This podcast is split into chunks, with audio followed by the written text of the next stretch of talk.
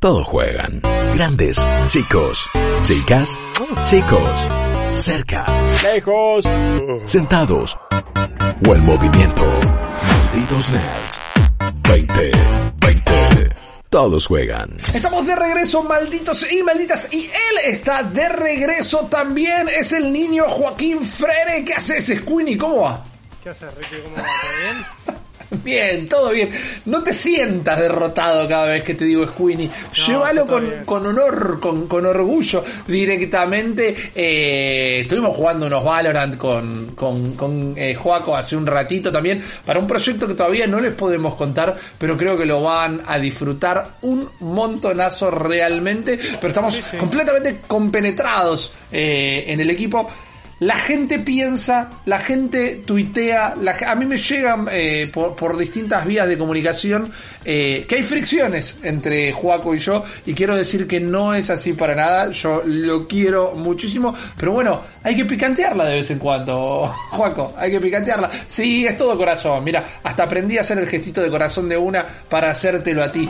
Pero vamos a hablar de otras cosas con Juaco, vamos a hablar de Sí, algo sí. muy interesante que está en el horizonte. Y es una nueva tecnología que está desarrollando PlayStation, que está estudiando Sony para tal vez, y más lo que vamos a hablar un poquito ahora, eh, implementarlo para lo que sea el casco de realidad virtual versión 2, el nuevo Project Morpheus, y como quieran, lo van a ver en pantalla, ya lo están haciendo. Es una tecnología de captura de movimientos de la mano para que esta suerte de, de joystick de Commodore 64 que tiene en el video pueda emular nuestros movimientos. Inclusive ahí veíamos que tiraba un Spider-Man, tiraba unos cuernitos de rock, había la mano por completo. Esto, Joaco, para eh, que nos lea la mano completamente, la digitalice y la podamos usar en los juegos.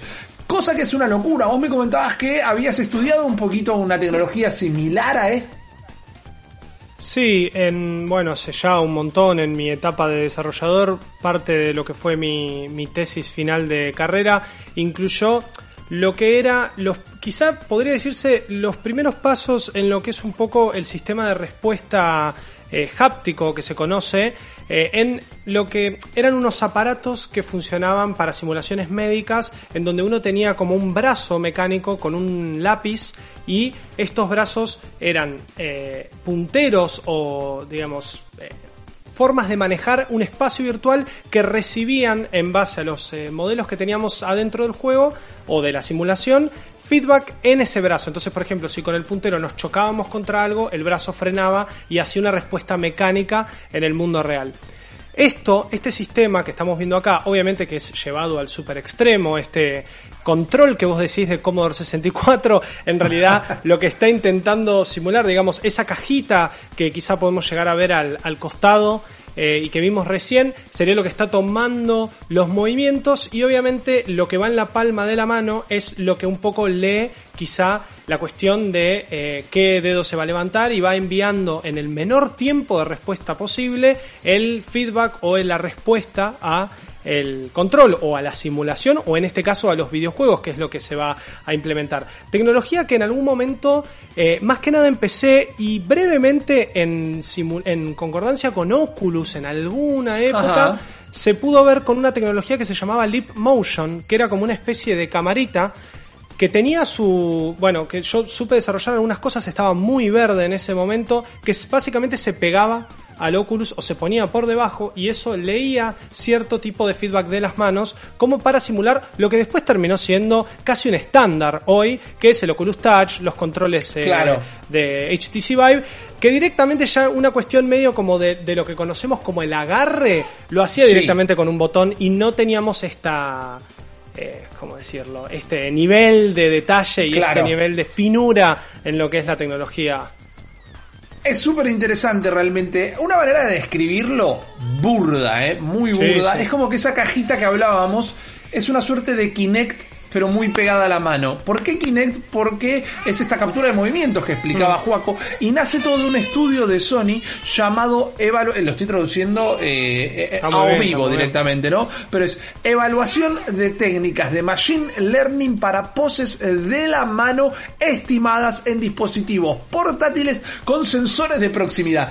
Así se llama la tecnología que estamos viendo mal, porque no solo este sensor nos va leyendo los movimientos de la mano, sino que está potenciado o asistido por machine learning, esto estamos hablando de proceso y proceso y proceso y proceso y proceso de computadora. Inteligencia artificial, por supuesto. Exactamente, que termina de completar el movimiento de alguna manera, o que entiende que si estamos levantando el, eh, eh, un dedo eh, haciendo cierto movimiento con el mismo, asiste este machine learning a tratar de terminar de decidir o de interpretar cuál va a ser el movimiento y así tomarlo con suma fidelidad.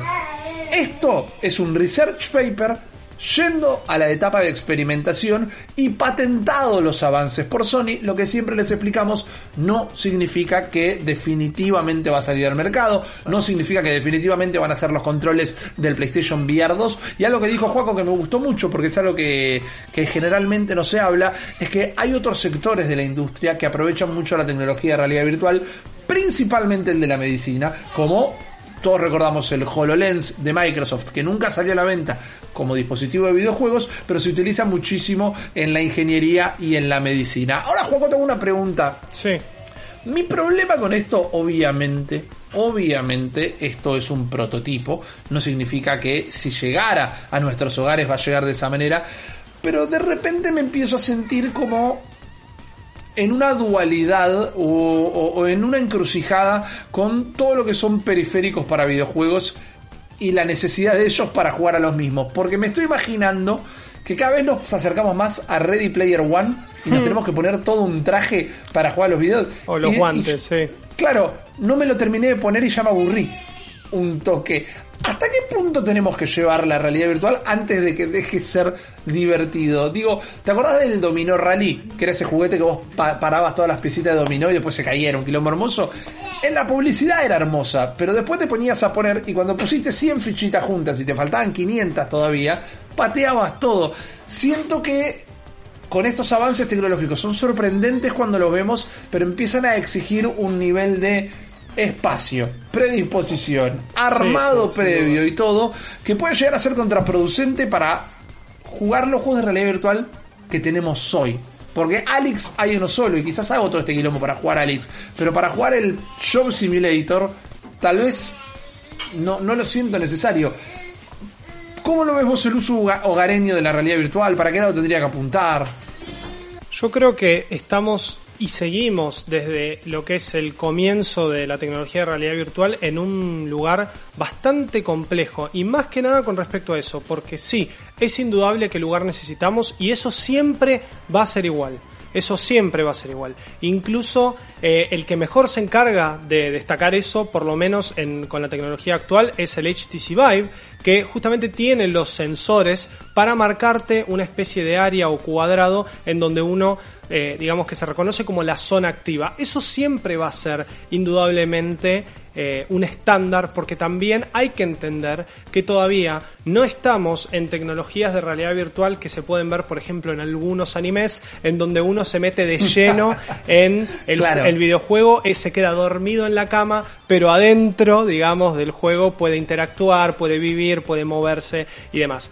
Eh, yo creo que a lo que apuntamos, sin dudas, y me parece que justamente estas eh, últimas tecnologías, más que nada PlayStation VR, que a mí me pasó un poco al principio, incluso habiendo desarrollado e incluso habiendo tenido experiencia con todo esto que, que, mencioné anteriormente, me pasaba que me parecían una banda de cables. Me parecían un montón de cosas que quizá la segunda versión de HTC Vive y quizá el Oculus Quest, en menor medida obviamente porque sabemos que es una computadora ahí adentro y que si uno quiere usar, por ejemplo, jugar Alex con Oculus Quest, puede, pero tiene que conectarlo y usarlo como un Oculus normal, quizás se encargaron un poco de solucionar eso, que era un poco lo que apuntaba la tecnología Gear de Samsung, en donde nosotros poníamos el teléfono y utilizábamos el teléfono como procesamiento y pantalla para esta realidad virtual. Todo apunta a que cada vez va, a ver, ¿Querés futurología? ¿Querés falopa? Dale, venga, amo, amo. Sí, Vamos a tener, a ver, eventualmente lo ideal sería tener como un Kinect o esta misma cámara que me está apuntando a mí acá, pero que me haga ver un espacio virtual o por lo menos, o por lo menos que simplemente sea un visor Bluetooth y que nosotros podamos interactuar y que se tomen todo este tipo de movimientos, ya sea nuestro del cuerpo, como de las manos, como de la vista, que quizás eso es más difícil, por eso necesitaríamos el casco para poder directamente interactuar con el entorno virtual. Esto es un avance, Claro. ojo, esto es un avance, por más de que tengamos que tengar, que tengamos que tener, perdón, un y permitime el francés, un socotroco al lado de la mano, porque es verdad, eh, Sí, para que nos lea los movimientos. Quizá esto es el principio, quizá esto es lo que comienza a parecerse a algo Totalmente. que sea, eh, no sé, cómo decir, joystickless, si querés llamarlo. Entiendo. ¿Sabes a qué me hiciste acordar? Está muy Sí. piola lo que decís, porque me hiciste acordar a una historia que sucedió en Nintendo. Otra vez Rippy hablando de Nintendo, ya sé, pero escúcheme. No, no, está bien, está bien. Porque esto, que es este prototipo que vemos, porque creemos que no está montado el video y creemos que cuando el flaco hace esos movimientos con la mano están siendo capturados de esa manera. Hay eh, cierto grado de credibilidad en lo que se ve igual. Exactamente. Después, el prototipo que llega a nuestros hogares no va a ser similar a ese. No, este prototipo, perdón por la repetición de la palabra, quizás costó 10 millones de dólares. Pero el que tiene que llegar a nuestros hogares para que sea comercializable, comercializable para PlayStation, tiene que costarle 50 dólares de producir, ponele, para que te lo vendan a vos a 100 dólares. El Power Glove de Nintendo, que es hoy- ahora algo súper retro y súper loco, supuestamente, dicen los reportes, que funcionaba de maravilla, que los probaron para hacer cirugías y lo probaron para hacer conexiones de circuitos milimétricos ínfimos. ¿Qué pasa? El que tenían que llevarlo para que sea para la consola de videojuegos tenía que fabricarse por menos de 70 dólares y el Claro. que habían hecho de prototipo había costado cientos de miles de dólares. Entonces, por más que esto que veamos funcione de una manera increíble, el que después termine llegando a nosotros, para que funcione de esta manera, quizás todavía tenemos mucho tiempo en el futuro. Por eso estamos hablando de prototipos, por eso estamos hablando de, ok, como tecnología es increíble, como que esté cerca de nosotros, tal vez es un poco más difícil. Última pregunta para vos, Juaco Freire, Sí. quiero saber tu perspectiva. ¿Es esta generación que viene por delante, que va a durar mínimo 5 años, Mínimo, máximo sí. 10? ¿Es esta generación donde la realidad virtual para vos se termina de popularizar y democratizar? Eh, no. Oh, Sinceramente, eh, mi respuesta es negativa, dado que eh, más allá de los avances que se ven ahora, más allá de todas estas cuestiones muy fuertes comerciales que vos mencionás, Rippy, me parece Sí. que todavía falta, me parece que Alex es un hermoso ejemplo de eh, lo que puede hacer algo, un desarrollo pleno de años con una tecnología propia como la tiene Valve de realidad virtual. Eh, Correcto. me parece que eso te demuestra que hay futuro, pero no sé si esta va a ser la generación, justamente por estas cuestiones que vos mencionás. Estamos frente a un Vive, un index que puede llegar a costarnos 500, 600, 700, 800 dólares por tirar algunos precios de los cascos que se ven hoy en día.